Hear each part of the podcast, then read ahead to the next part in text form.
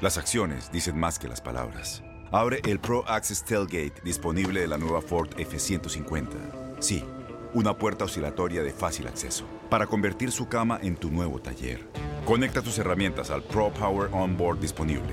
Ya sea que necesites soldar o cortar madera, con la F-150 puedes. Fuerza así de inteligente solo puede ser F-150. Construida con orgullo Ford. Pro Access Tailgate disponible en la primavera de 2024. El boxeador Jordanis Ugas se convirtió en septiembre del 2020 en el primer cubano campeón mundial de peso welter en 45 años. Vino a tomarse el cafecito con nosotros. Nos relató el dolor que sintió su madre cuando él decidió renunciar a la institución deportiva en su país y luego llegar a los Estados Unidos para continuar como boxeador y lo que tuvo que pasar para lograrlo. Jordanis nos habla desde el sentimiento por su patria y se pronuncia contra la opresión del régimen que ha hecho que tantos deportistas tengan que huir buscando la libertad. ¡Ay, qué rico! Tomarse en la mañana un cafecito calientico. Buenos días, América. Bernie, muy buenos días, Jordanis. Te estoy despertando, pero con un buen cafecito. No te me puedes quejar, ¿vale? Sí, despertándome aquí. ¿Qué tal? A todas las personas que nos están viendo. Gracias a ti por la oportunidad de conversar un buen rato con un cafecito. ¿Cómo te tomas el café? ¿Cómo te gusta? Oh, depende, a veces me lo tomo con leche, hoy me lo estoy tomando con leche. Oh, o sea, un espumosito, pues. Sí, y a veces cubano, que es más fuerte. Uh, ah, no, pero eso sí levanta muertos. quiero, quiero contarte que cuando trabajamos en cabina, cuando pues esta pandemia todavía no nos había refugiado en nuestras casas, en nuestra cabina en Univisión pasaba siempre algún compañero, porque pues trabajo, tengo la fortuna de trabajar con muchos cubanos, y pasaban con un shotcito eh, todas las mañanas alguien diferente y decía, Andreina, ¿quieres cafecito? Y cuando yo volteé sabía que era cubano, esa era la promesa de despertarme ese día. Así que sé muy bien de lo que me estás hablando. Sí, sí, fuerte. bueno, vamos a hablar de tu historia. Hoy queremos hablar y, y hacer un poco de reflexión sobre cómo viven los deportistas en Cuba.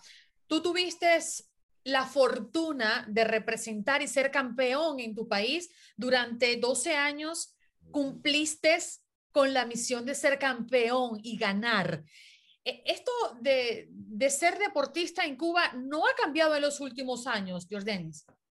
Eh, bueno, no he estado en Cuba por, por 11 años ya, la verdad no, sé mucho, le he perdido la pista eh, a las cosas, pero posiblemente no haya cambiado mucho, como que un 90 grados, no, no creo que haya cambiado, todo está más o menos como yo lo dejé, pienso. ¿Cómo es la vida de un deportista cuando tú estuviste allá? Porque sabemos que ya hace 10 años te viniste a los Estados Unidos. ¿Cómo es la vida de un deportista en Cuba, Jordan? No, pues eh, todo el mundo sufre los problemas que hay del país, los problemas que hay del país, puede ser eh, no siendo deportista posiblemente se lo siente un poquito menos, porque tiene otro, otro tipo de vida. Una vida de escuela, yo tuve becado toda la vida, de los 14 años hasta que vine para acá prácticamente a los 22. Eh, y como digo, los problemas son para todo el mundo y las limitaciones son para todo el mundo, pero los deportistas posiblemente se la sienten un, un poco menos porque tienen otra vida. Mm. Siendo el mejor eh, peleador de Cuba en el año 2009, te peleaste con la institución y renunciaste, ¿no es así? Cuéntame un poco qué pasó allí. Sí, eh, fui el mejor peleador cubano desde el 2006 al 2009. Y 2009 gané el Playa fui el mejor peleador ahí en campeonato nacional. Gané mi, mi 12 campeonatos en 12 años consecutivos, campeonatos nacionales. Sí. Y pero ese año ya habían cosas que como que ya no me, no me gustaban y como que ya estaba llegando al límite ya y sí, pedí la baja. Fui con mi mamá a la ciudad deportiva y pedí la baja. Bueno, un día que nunca se me olvida porque mi mamá se puso a llorar. Sabes que los jóvenes tenemos otra visión de la vida, eh, más contentos. Tenemos otras cosas, la gente mayor y más los padres ven la vida diferente. Siempre recuerdo cuando fui ahí al comisionado la ciudad deportiva, mi mamá comenzó a llorar ahí. Siempre fue un momento muy triste para mí, para siempre.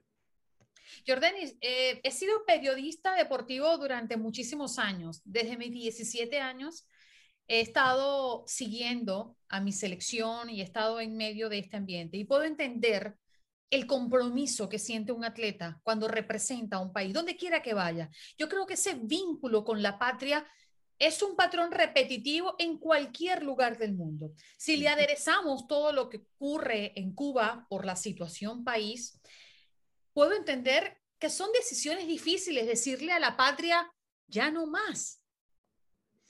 Eh, muy difícil eh, salir de Cuba, muy difícil. Nosotros los cubanos tenemos una situación especial, no es como los dominicanos, los puertorriqueños, los colombianos. Ellos no tienen que irse de su país de esa forma que nos vamos nosotros nosotros no vamos y no sabemos qué va a pasar. Yo tuve más de nueve años sin ver a mi familia y uno se va y el, país lo, lo destierra, pierde todo, ya. Entonces, para nosotros es más difícil todo, es más, para nosotros los cubanos, no, no me gusta hablar mucho de eso porque no, no me gusta ser la víctima, como, pero es la realidad, es la realidad, nosotros los cubanos tenemos que cambiar todo y no, los, en Cuba no hay, no hay deporte profesional. Los peloteos, los cubanos, eh, los peloteos y los boxeadores nacemos con un techo, que siempre vamos a ser un amateur toda la vida.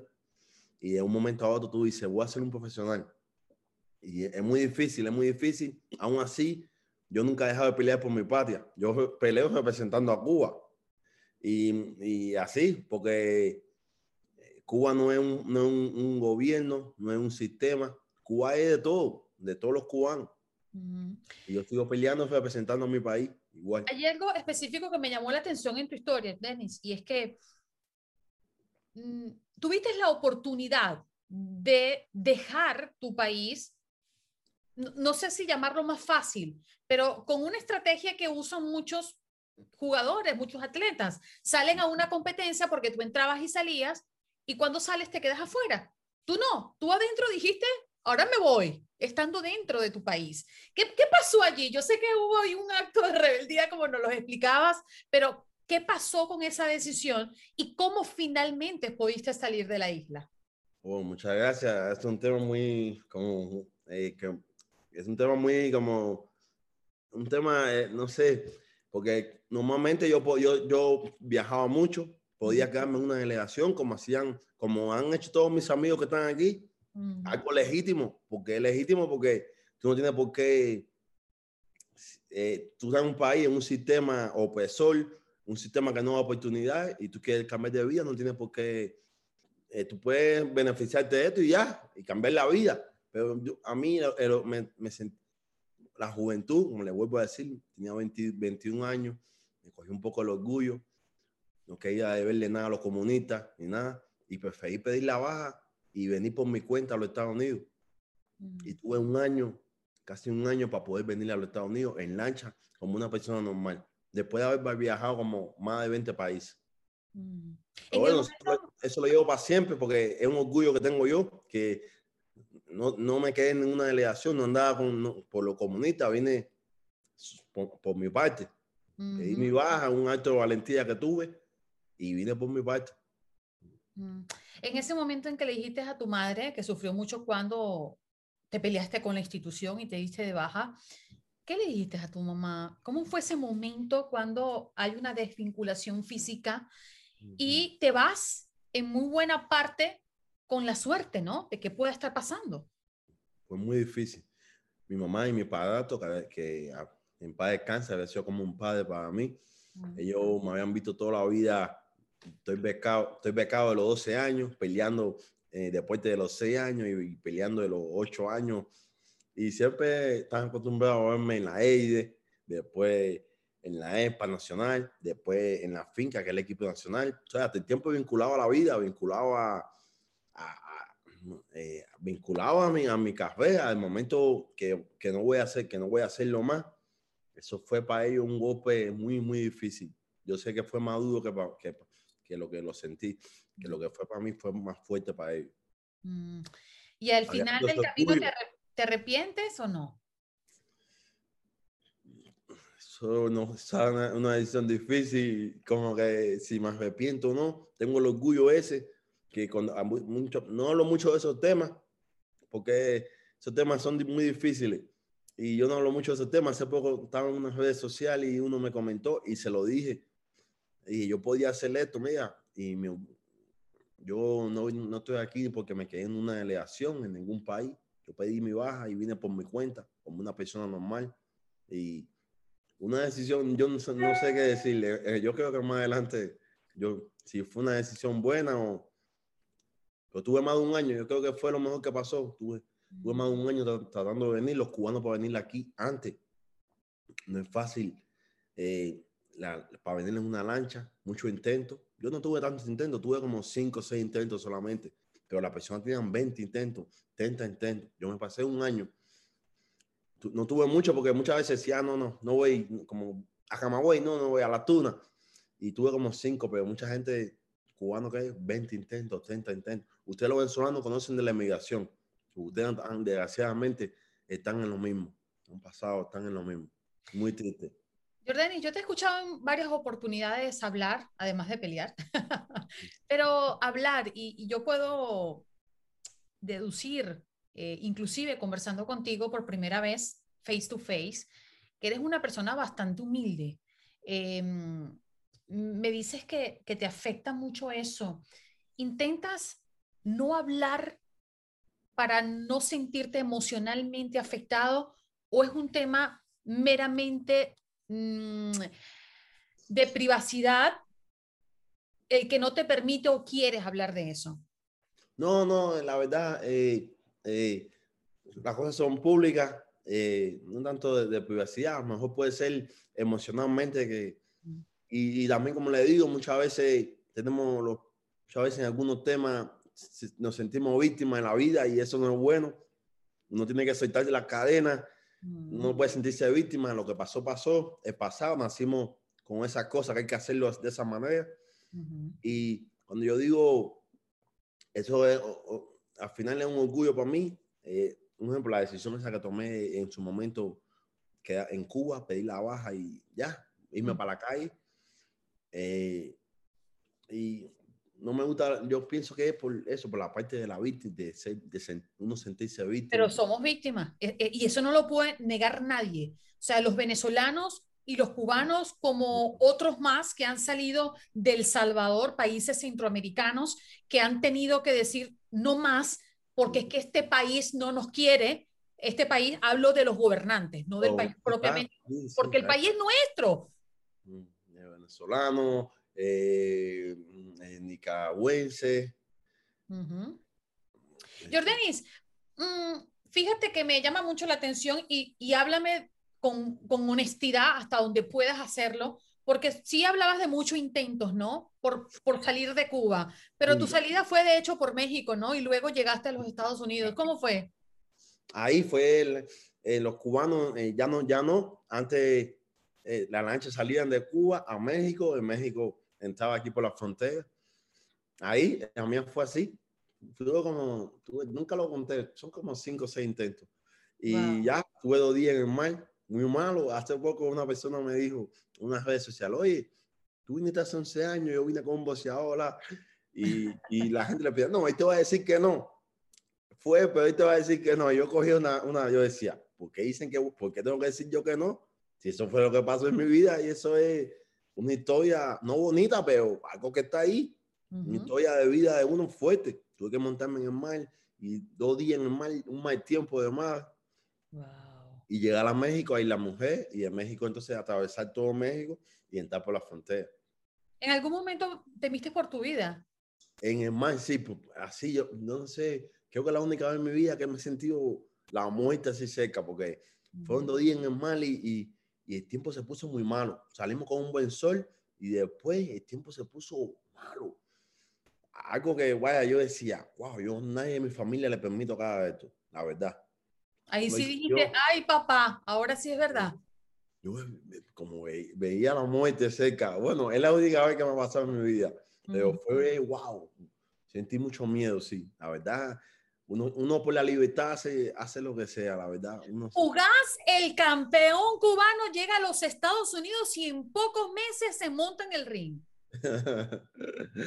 sí, había perdido cuando regresé a pelear. Yo regresé a pelear en julio del 2010 y había peleado la última vez en, en abril del 2009. Un año y pico fuera de, de, de, de, pelear, del entrenamiento. Fue un sueño regresar a pelear aquí en los Estados Unidos, convertirme en un profesional. Nosotros los cubanos, cuando yo estaba en la AIDE, eh, tenía un entrenador y nos ponía eh, boxeo, algunas peleas profesionales. Pero eso es un entrenador que era un fresco, como que se lo cogen en eso y le, se buscan problemas. Se hubiera, lo hubieran votado posiblemente y nos ponían a pelear y yo decía, wow, los hombres sin camisa, todos sudados, todos fuertes, parecen animales. y es así, eh, es así, Denis, como te conviertes en el primer campeón mundial cubano en peso welter en 50 años. 50 años, gracias a Dios. Después de los años, después de eh, eh, pasaron muchos años, 10 años. En el, a nueve años tuve mi primera oportunidad, no pudo pasar. Y eh, después, gracias a Dios, el año pasado me hice cumplir, no sé si parte del sueño, no sé, el sueño. Eh, usted sabe que una vez campeón es campeón siempre para toda la vida. Y estoy muy, muy agradecido que las cosas no han sido fáciles, pero estoy aquí, campeón. ¿Cuál ha sido la mejor o, o, la máxima gloria conseguida por ti en lo deportivo viviendo en los Estados Unidos o ya saliendo de tu país? Oh, no, serme campeón en el Mundial el año pasado, uh -huh. el Mundial el año pasado. He tenido mucha victoria en los últimos meses. Hice campeón mundial de la Asociación Mundial de Boxeo regular, para que haga supercampeón, que es como un estatus que no pelea, que no hace defensa voluntaria, que no nada. Y, y la AMB quitó, en un momento, hace unos meses, quitó, quitó a Pacquiao y me elevó a mí. Y Pacquiao es uno de los mejores atletas de la historia, uno de los mejores peleadores de, de, de la historia del boxeo. Uh -huh. Eso fue otra gran victoria para mí. Y he tenido muchas victorias. Estoy muy feliz y muy orgulloso de todo lo que he logrado aquí en Estados Unidos. O sea que esta entrevista la podríamos titular Jordanis Ugas destronó a Pacquiao. No, no peleamos, pero... pero lo destronó, es decir... No fue fácil para... de su título. Nunca pensé que podía pasar porque Pacquiao es uno de los mejores peleadores de la historia, el peleador activo más famoso del mundo por mucho. Y, y, y, nada, me tomó esa decisión. Una mañana me levanto y me levantan a supercampeón a mí. Y a él lo, lo quitaron. Y dije, wow. Y todo, todo el respeto que me he ganado, todo el reconocimiento que me he ganado en el deporte, no, sé, no puedo ni calcularlo. Vaya. Muy agradecido.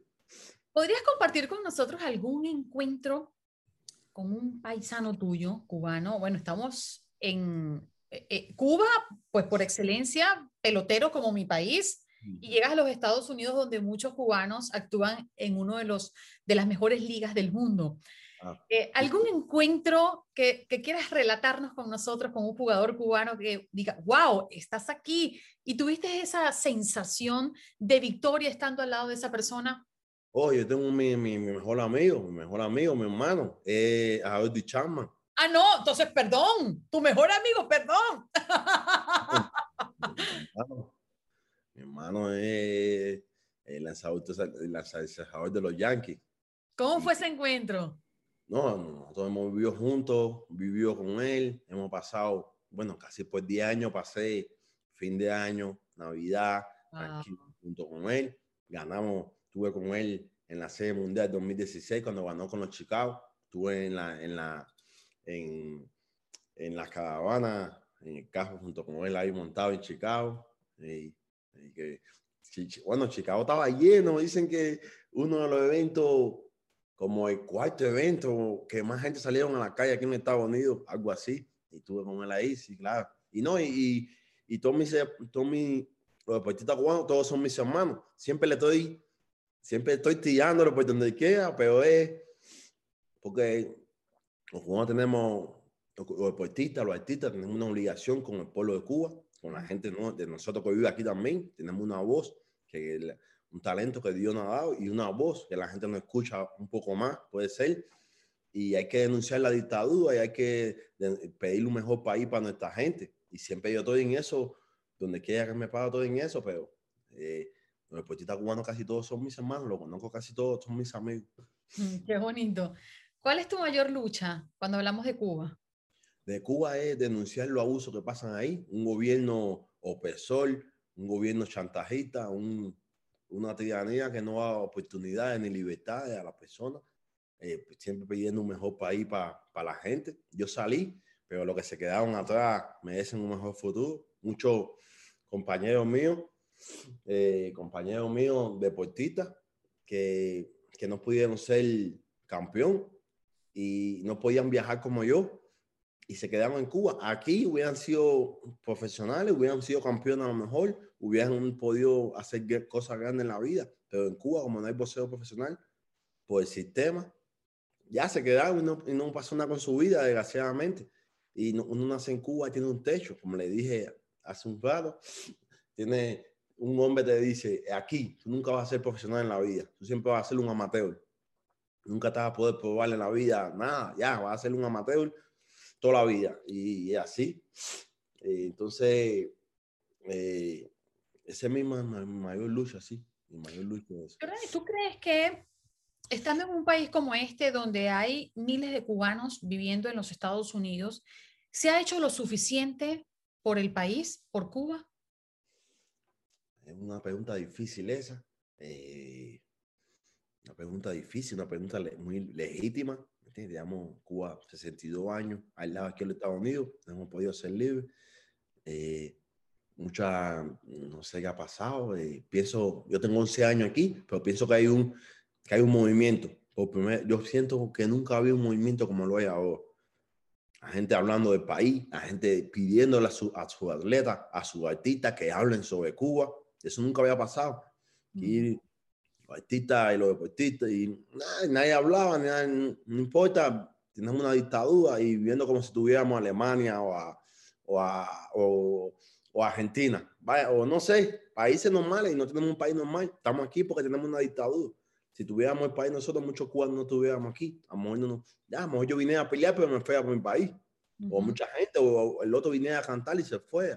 O una persona vine a trabajar y se fue para su país. Igual que los venezolanos, yo sé que no le gusta emigrar. A nadie, casi a nadie le gusta irse de su país. Entonces, eh, pienso que a lo mejor pueden hacerse las cosas mejor. Pero ahora mismo siento que hay un movimiento muy fuerte de los cubanos que están despertando. Están cogiendo las rebeldías, patriotismo, y los cubanos están cogiendo eso para atrás. Y como yo siempre digo, cuando yo hablo, la, cuando yo hablo eh, la, antes, la patria lo era todo para nosotros los cubanos. Está en la historia ahí.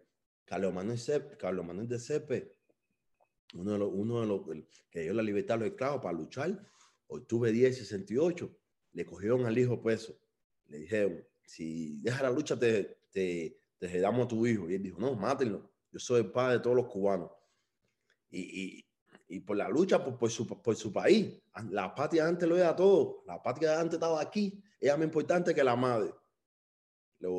Y están en toda la historia de todos los... Eh, Mariana una, la madre de Maceo, que tuvo muchos, muchos hijos, que lo mandó a todos a, la guerra. Llega uno que está muerto, que se está muriendo de un palazo que le dieron, y, y, hay una niña llorando y le dice, y le dice, tú empínate que ya cuando cumpla 14 años te va para la manigua. Eh, la patria lo es todo, pa, y eso lo estamos jugando, tenemos que cogerlo para atrás, y yo pienso que lo estamos cogiendo para atrás nuevamente. Cuando los cubanos todos sepamos que, que, que estemos aquí, ayudemos a nuestra familia, aunque tengamos la familia al lado, y mi familia está bien, el vecino, el entrenador de la AIDE, el que no tiene que le mande nada, está pasando trabajo, haciendo cola, no tiene oportunidades, no tiene, vive mal. Entonces, entonces, vamos, vamos, entonces Dios nos va a dar muchas respuestas y vamos a tener un mejor país. Denis, quiero traer un duro señalamiento del cual fui víctima en una oportunidad bastante reciente. Y la traigo a colación porque los cubanos también sufren de ese señalamiento. Sí. Nosotros tenemos nuestra familia, mi caso también, la tengo en Venezuela, y yo voy a hacer todo lo posible, lo humanamente posible, porque no mueran de hambre, claro. que no pasen necesidad. Pero para otras personas que quizás no han vivido nuestra realidad, nos señala de que estamos manteniendo al régimen, enviándoles dinero. Me gustaría conocer tu punto de vista porque yo te siento bien patriota. Es un debate muy difícil. Yo no voy a dejar que mi mamá muera de hambre, no voy a dejar que mi primo hermano muera de hambre, que mi papá muera de hambre. Lo que tenemos la familia en Cuba Y lo que tenemos, y me imagino que a los venezolanos le pasa lo mismo. Lo que tenemos la familia allá es muy difícil no, mandarle, tú no vas a mandarle dinero a tu familia porque eh, la dictadura lo va, la va a coger. Y, y en caso de Venezuela, que también es una dictadura más asesi- asesina, bueno, la cabecilla de Latinoamérica es, es Cuba. Ya que Cuba termine, Venezuela termina también y termina todo el mundo posiblemente. Porque esa es, Cuba es la base del mal. Es la, Cuba es la, la cabecilla y la, la- es la que tiene la idea, la, la sostenible más fuerte. La ideología esa perversa nace de, de Cuba exactamente. Pero es un debate muy difícil. Uno no va a dejar de mandarle dinero a la familia y uno no va a dejar de atender a su familia. Esa es la realidad. Uno va a seguir luchando y uno va a seguir hablando y denunciando y pidiendo un mejor país para nuestra gente, pero nunca va a dejar de, de, de atender a la familia. Esa es la realidad, claro. Como le digo, voy a seguir hablando toda mi vida porque no tiene quien le mande nada. Y mi, mi pensamiento y mis oraciones están con ese que no tiene que le mande nada. Y cada vez que me acuerde de mi país, me voy a acordar de que no tiene que le mande nada. Mm. Pero es un, es un debate muy difícil. Un debate muy difícil y ellos, ellos siempre van a estar ganando esa guerra. Quiero trasladarme y te voy a cambiar de tema, si me lo permites, hablar otra vez del boxeo, pero es que muchos conocedores eh, acuciosos en el boxeo han dicho que a usted le han robado dos títulos, que usted ha sido víctima de robo en el boxeo. ¿Cómo te sientes tú? No, ese es otro tema di- difícil. eh, Te estoy tocando muchos temas difíciles, Todos los temas difíciles, pero yo lo hablo, ¿no? Yo, yo no tengo problema en hablarlo. No, ese es otra cosa, de victimismo. De, entonces, yo, a mi novia, me fiancé que está ahí, yo le digo, me han robado aquí, me dice, ah, ti siempre te roban.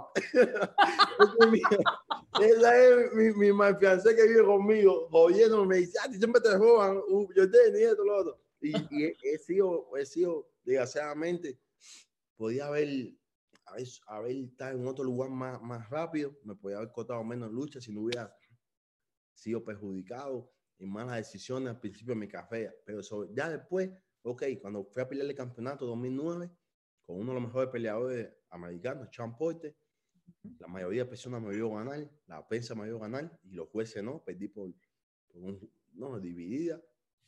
Eso retrasó más mi, mi ascenso a la cima, mi ascenso a, a- ¿me entiendes? A lo que a, lo- al objetivo.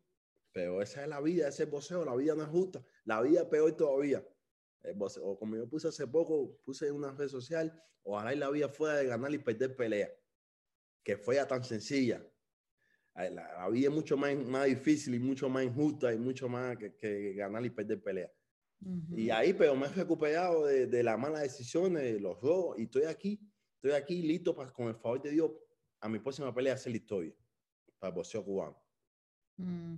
¿Tú consideras que eh, el no tener un título que podrías merecerte es causa malas decisiones, hablando arbitrariamente hablando, ¿Sí? o es producto de una mafia en el boxeo? Oh, no, pienso. Otra pregunta difícil.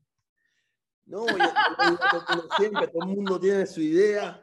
Todo el mundo tiene su idea que en el boxeo es mafia. Todo el mundo tiene su idea que, que a los cubanos nos roban, que a los cubanos no nos dan oportunidades. Eso, sí, con los fans cubanos, eso yo siempre lo hablo. Porque eso sí, los fans cubanos eh, pensamos eso, que nos roban las peleas, que no nos dan muchas veces es verdad, pero sí nos dan oportunidades. Y sí, los muchachos que han, que han estado peleando bien, cogen oportunidades. Un momento. No hablo solamente de los cubanos, yo hablo del boxeo élite. ¡Ay, cosa! Ella es la que no deja en la entrevista. Hola, ¿No te da pena que tú, no te da pena que no deja ver la entrevista? Por ¿Tú favor. quieres hablar no- también? Sí, no, ¿cómo te no, llamas? No, no la hables más, ¿ok? Deja hablar tranquilo. Ay, ¿Cómo se llama? Juca, la Ay, princesa Juca. Bella. Eh, no, yo no te lo digo solo por los cubanos, yo te digo porque eh, fanáticos, seguidores del boxeo claro. dicen que el boxeo está demasiado viciado y que todo es un negocio. 100%. El boxeo se dice mucho que, que, que, que sí, que hay mafia, que esto con lo otro, pero yo pienso que el boxeo, sí, en las organizaciones, la verdad, para oportunidades y en los campeonatos, tú tomas muchas malas decisiones y muchas veces los mejores no pelean contra los mejores también. Eso es eh, algo que daña mucho al boxeo. No es como el basquetbol, que todos los años el mejor equipo del este pelea con el mejor, con el, eh, juega contra el mejor equipo del oeste en el basquetbol. Y normalmente en los deportes, el mejor compite con el mejor. Todos los años en la Champions compiten todos los mejores. Así, en la Champions, en el fútbol. Y en todos los deportes así, el boxeo no es así. El boxeo pueden pasar cinco años y el mejor no pelea contra el mejor. Mm. Mayweather contra Pacquiao, los mejores de su generación y de la historia, tuvieron como siete años para pelear. Ya pelearon cuando estaban viejos, cuando ya estaban, cuando iban para atrás. Ahora mismo, los mejores, muchos mucho buenos y, no, y no, no, pelean y no van a pelear en cinco años o no van a pelear nunca. Pasa así, eso, eso es lo más malo del deporte y lo que más daño le hace. Pero yo pienso que en las peleas son los jueces los malos, son los jueces los que se van por el favorito. Mm. En, la decisión de la pelea no hay, no, es, no, hay, no hay mafia. Le digo para votar una pelea, ahí no hay mafia. La mafia es lo que lo, son los jueces son los malos, son los ciegos, son los que, lo que, lo que votan mal las peleas.